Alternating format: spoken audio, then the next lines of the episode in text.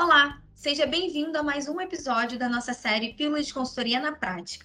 O tema de hoje é gestão de pessoas e a disputa por talentos de TI no Brasil. Quando falamos sobre profissionais de TI, a briga por talentos é ainda mais agressiva devido ao aquecimento desse mercado. Hoje vamos falar sobre esse cenário aplicado ao mercado de TI e a importância das organizações encararem a gestão de pessoas como um assunto estratégico. Nosso convidado é o Rafael Quinteiro, sócio sênior e líder de gestão de pessoas da Bridging Co. Tudo bem, Rafael? Muito obrigada por aceitar nosso convite.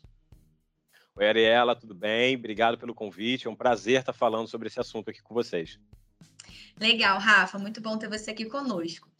Falando então sobre esse contexto de busca por talentos em mercado aquecido, como você vê as empresas frente a esse cenário? Legal. É... Bom, é... gestão de pessoas hoje é um assunto que, na minha visão, né, deveria ser central para qualquer empresa que tem plano de crescimento, né, plano de atuar em ecossistemas competitivos, principalmente quando a gente está falando aqui da indústria 4.0.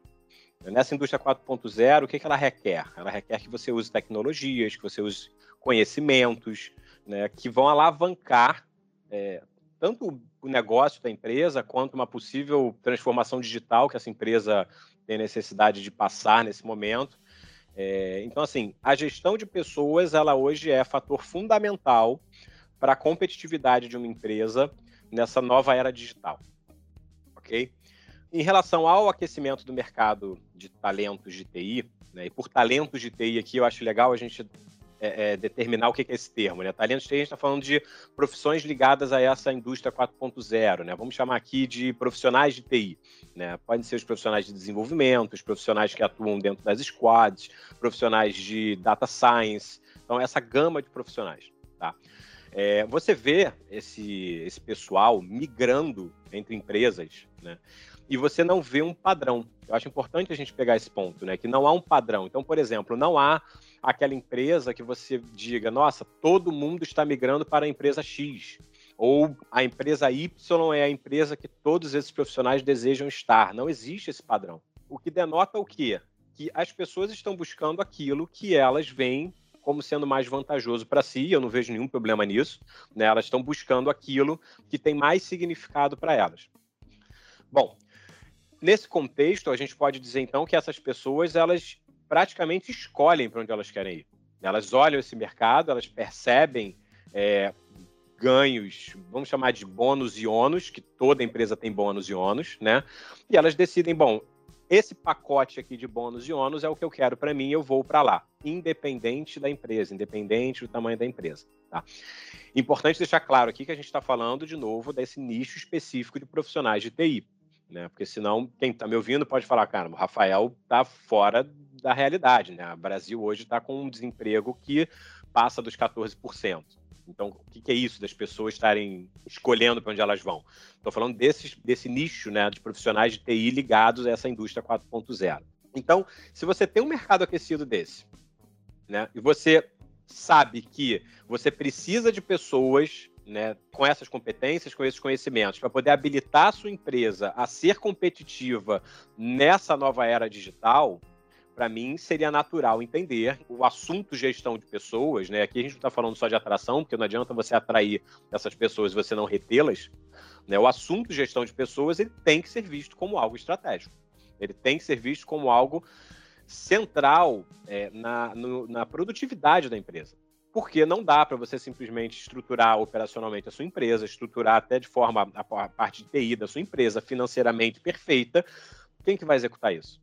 Né? Quem que vai habilitar a empresa a chegar nesse nível de competitividade que é necessário hoje nessa indústria? Então, assim, em relação ao cenário atual, eu vejo muito parecido com o que a gente vê aqui na Bridge, né, acontecendo nos nossos clientes, em relação à própria TI. Se você voltar alguns anos no, no, no, no, tempo, né? Como é que era vista a área de TI? De novo, não tem muito tempo isso. Como é que era vista a área de TI? Era aquela área que respondia chamado, que resolvia incidente, que consertava o computador. Né? Uma área extremamente reativa, operacional. É, e aí, se você fizer um fast forward, né? Como é que está sendo visto hoje? A área de TI é uma área estratégica. Né? Não existe mais competir nesse mercado, nessa indústria, do jeito que ela está, sem você olhar a área de TI como algo estratégico, como algo que habilita a empresa a alcançar os seus objetivos. Para mim, a gestão de pessoas está passando por esse mesmo caminho. Tá? Ou seja, a área de pessoas ela era aquela área que basicamente demitia as pessoas né, e punia as pessoas. A gente pode até falar sobre isso mais para frente. E hoje está sendo vista por necessidade, né, e as mudanças elas acontecem normalmente empurradas por necessidade do mercado. A área de gestão de pessoas, eu também vou, vou explicar um pouco melhor sobre esse, essa questão do termo da área, né? Mas a gestão de pessoas passando a ser vista como algo fundamental e estratégico, senão a empresa não vai alcançar os objetivos que ela deseja nesse ecossistema de alta competitividade. Pegando esse gancho, é, você tem tratado né, sobre a gestão de pessoas precisar ser considerado algo estratégico. Na prática, você vê as empresas tratando esse assunto dessa forma? Boa pergunta. É, uma coisa é o que a gente lê, né, de, lendo o cenário, o que, que a gente vê que é necessário, outra coisa é a gente vê como que está sendo aplicado na prática. É, eu acho que aqui Ariela, carece da gente fazer uma breve, uma breve contextualização histórica da gestão de pessoas. Né? Eu até comentei, ah, posso explicar mais para frente essa questão da área que só demite, pune funcionários. De onde que veio gestão de pessoas? Né? A gestão de pessoas começou, vamos colocar aqui com Taylor, né? na administração científica. É, aqui a gente está falando de 1911, início do século XX, pré-Primeira Guerra Mundial.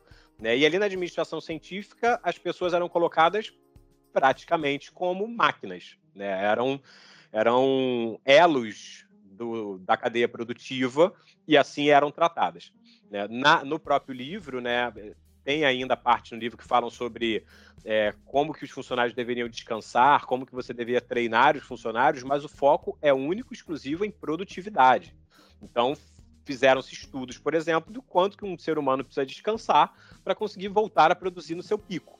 Então, assim, não era, pô, vamos dar uma folga para o funcionário porque, pô, ele merece, ele tem uma vida. Não, é tipo, vamos dar uma folga para o funcionário porque isso vai fazer ele, ele, ele performar de forma ótima, digamos assim, logo na sequência. Tá? Isso em 1911.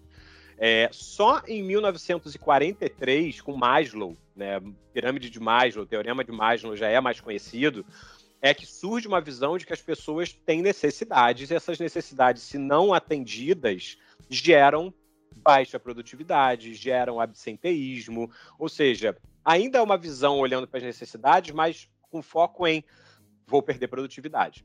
Né? Mas quando você começa a olhar ali as necessidades fisiológicas, necessidades de segurança, necessidades sociais, estima e autorrealização, que é a pirâmide de Maslow, você já tem um, pelo menos um olhar mais humano. Nesse momento, né, eu esqueci de colocar um pouco atrás, mas o que, que era a gestão de pessoas? Né? O que, que era a área de gestão de pessoas? Na época lá industrial de Taylor, você tinha o DP, Departamento Pessoal, que depois virou o Departamento de Relações Industriais, que eram áreas exclusivamente para aplicar a legislação trabalhista, demitir e punir funcionários que não estivessem desempenhando de acordo com o que era esperado. Mais para o final do século XX, né, já pegando ali pós-Maslow, é, surge o DRH, o Departamento de Recursos Humanos, que aí sim, já com essa visão de necessidades humanas, começa a olhar para outras coisas que não única e exclusivamente a produtividade. Bom, vamos avançar. Né? Agora a gente aí passa a era da informação, tem o boom da computação, entra a internet e a gente tem hoje as áreas que você vê com diversos nomes, chamadas People, área de felicidade do funcionário, é, Employer Success, você tem diversos nomes. É, para essa área que hoje não olha exclusivamente para produtividade. Como eu falei, você vai olhar para atração, você vai olhar para retenção, para engajamento, para treinamento, você se preocupa com o que as pessoas querem para conseguir mantê-las na sua empresa, para conseguir atraí-las para sua empresa. Então, olha como é que em pouco tempo, né, a gente falei, 1911 foi Taylor.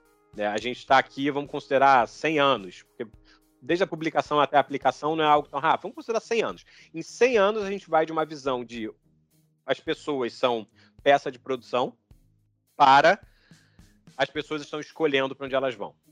Né? Então, em 100 anos, a coisa mudou muito a nível no nível do funcionário, né? O funcionário hoje, então, ele já se vê como, cara, eu não sou só uma peça de produção, eu tenho meus desejos, tenho minhas necessidades, estou no mercado que eu posso escolher para onde eu vou. Legal. E essa pergunta foi: como eu vejo as empresas se colocando na prática? Né? Como que eu vejo as empresas lidando com isso? Eu vejo uma gama de formas de tratar o assunto. Porém, o que eu acho importante ressaltar aqui, e aí sim eu acho que as empresas têm que estar com atenção a isso, é não adianta você ter uma mentalidade que vem se arrastando desse histórico que eu trouxe. Né? Então vamos pensar em empresas muito grandes que já existem há um tempo, que passaram por essa época ali, não necessariamente Taylor, mas pegaram essa época do final da segunda metade do século XX. É, não adianta você arrastar os estigmas, as práticas que você tinha dessa época e colocar uma roupagem bonita, né, usar os termos bonitos, como eu falei, people, employer success, se no cerne da coisa não mudou. Né? Não adianta você querer colocar que você é uma empresa que se preocupa com cultura organizacional, mas quando você vai ver, por exemplo, a área de people, ela está dentro de uma área financeira, ela não tem autonomia, ela não tem uma posição estratégica, por exemplo, é, no C-level, né, uma posição executiva, ela é uma área que responde, ela não é uma área que puxa. Né? Então, é, é, esse tipo de coisa que eu vejo ainda acontecendo com certa frequência. Isso vem lá de trás ainda, que é uma, não, é uma, uma visão não estratégica do assunto de gestão de pessoas, porque só uma área tem que olhar para aquilo, que aí, de novo, fazendo o paralelo que a gente tinha antes, né? Tecnologia. Só uma área olhava para tecnologia, o resto da empresa não era envolvido, o resto da empresa não tinha nada a ver com aquilo, e a gente já viu que isso não funciona em TI. Da mesma forma, não funciona em gestão de pessoas e não vai funcionar, e vai funcionar cada vez menos. Porque o mercado está muito aquecido, e se as empresas não tiverem uma visão estratégica, como eu falei no início, né? E o que é uma visão estratégica? Pensarem em como que a empresa inteira se coloca para aquele assunto. Né? Olhar aquele assunto como algo realmente que vai levar ela a alcançar seus objetivos. Se a empresa não tiver esse olhar, no mercado cada vez mais aquecido, essa empresa vai começar a não conseguir contratar as pessoas que ela precisa. Então, é isso que eu vejo hoje, entendeu? Eu vejo que a gente está no meio do caminho, no geral, é, ainda arrastando esse estigma da área de RH. Para você ter uma, uma ideia, é, só em 2011, né, foi 2011, em 2011, na Harvard Business Review, a versão brasileira, inclusive até já encerrou as operações aqui no Brasil, mas na HBR saiu um artigo cujo nome era Gestão de Pessoas Não É com RH. Eu gosto muito desse artigo, porque para mim ele sintetiza o que eu estou falando aqui. Né? Gestão de pessoas não é, não é com RH, e nesse artigo ele discorre sobre o quão estratégico tem que ser o RH, o quanto o RH tem que estar dentro das decisões de negócio, o quanto que o negócio tem que estar dentro das decisões de RH. Né? Você vê, 2011, isso que eu te falei, é pouco tempo. Né? É pouco tempo, uma mudança muito grande, e as empresas elas vão ter um grande desafio, na minha visão, primeiro de mudança de cabeça, e isso tem que vir de cima para baixo. Né? Não existe mudança organizacional que não tenha patrocínio da alta gestão, isso é totalmente verdade, a gente vê isso na consultoria. Então, isso tem que ser uma mudança de forma de enxergar a coisa que venha de cima para baixo, fazendo as mudanças necessárias no cerne, no core da empresa, para que a empresa realmente esteja preparada para competir nesse nível pelos talentos de TI. Muito bom, Rafa. Como de costume, né? Fechando então aqui agora com algumas dicas. É, pela sua experiência com gestão de pessoas, quais pontos você destacaria para que as empresas consigam competir pelos talentos? Legal. É, eu vou me ater aqui a coisas que eu vejo as pessoas, as pessoas não, perdão, eu vejo as empresas fazendo, porque são pessoas das empresas, né, que fazem, mas eu vejo as empresas fazendo e que seria meio que o que não fazer. É, não acredito que exista é, esse conhecimento já consolidado, sabe? Olha, esse aqui é o passo a passo, ou isso aqui é o que você tem que fazer, já com práticas.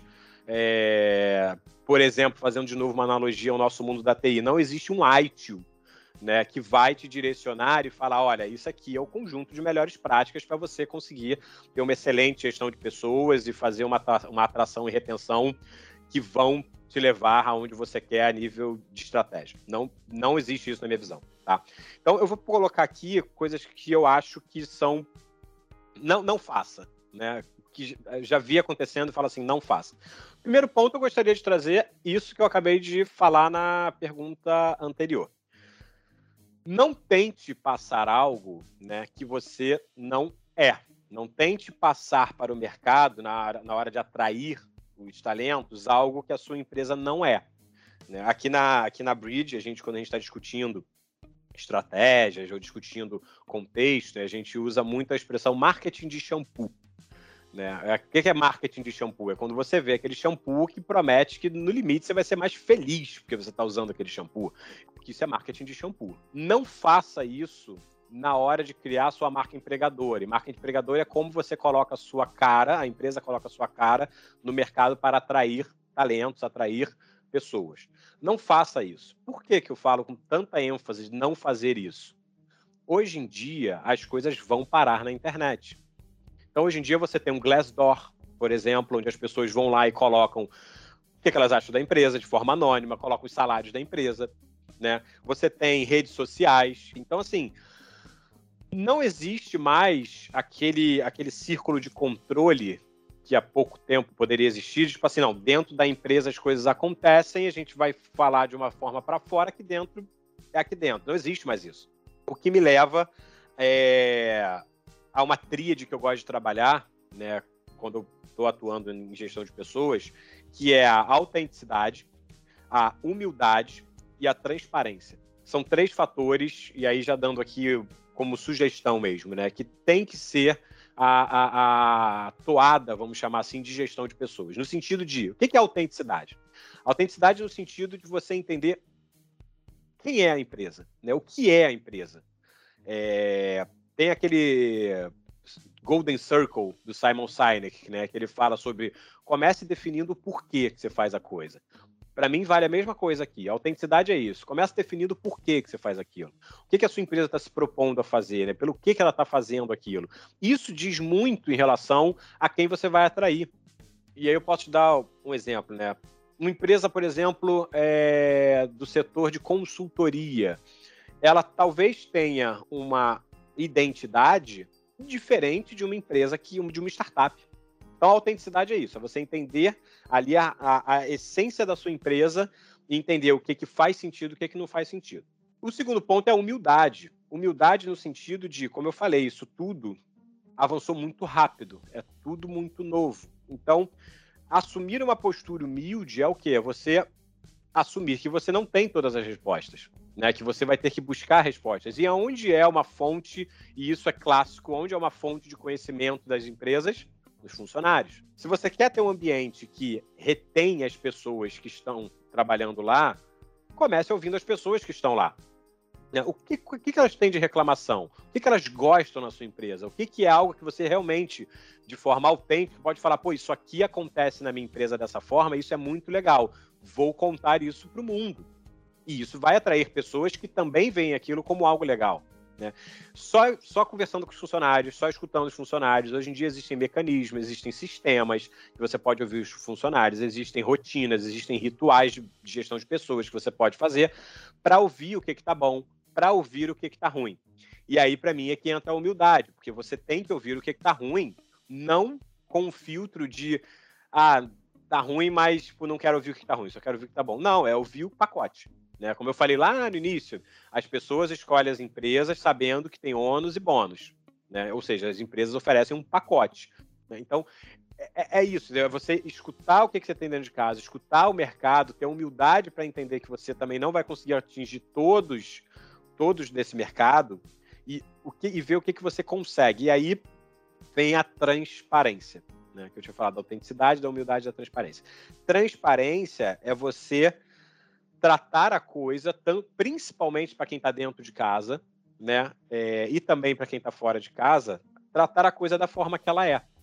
Ah, o Rafael, então você está falando que é para a gente jogar no LinkedIn, por exemplo, os nossos defeitos, jogar no LinkedIn os nossos erros. Não, em absoluto, não é para fazer isso.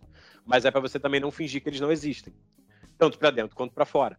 Né? Então, é, se a empresa, você escutou os funcionários, veio uma dor, né, e aquela dor você percebe que aquilo impacta na retenção, é você tratar com transparência, com a humildade necessária e falar, cara, vamos resolver junto. Não só ouvir os funcionários, mas envolvê-los na solução. De forma que você cria um ambiente é, é, em que as pessoas veem que elas são ouvidas e que elas veem que as necessidades delas são atendidas.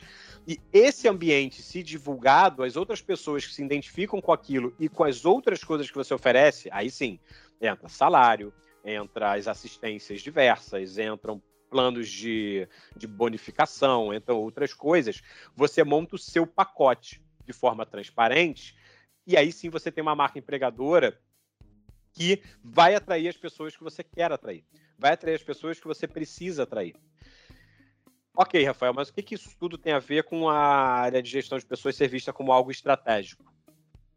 Tenta fazer essa mudança, né, essa mudança na cabeça dos gestores, na cabeça da autogestão, se isso não estiver sendo visto como algo que realmente vai levar a empresa a alcançar os objetivos estratégicos dela.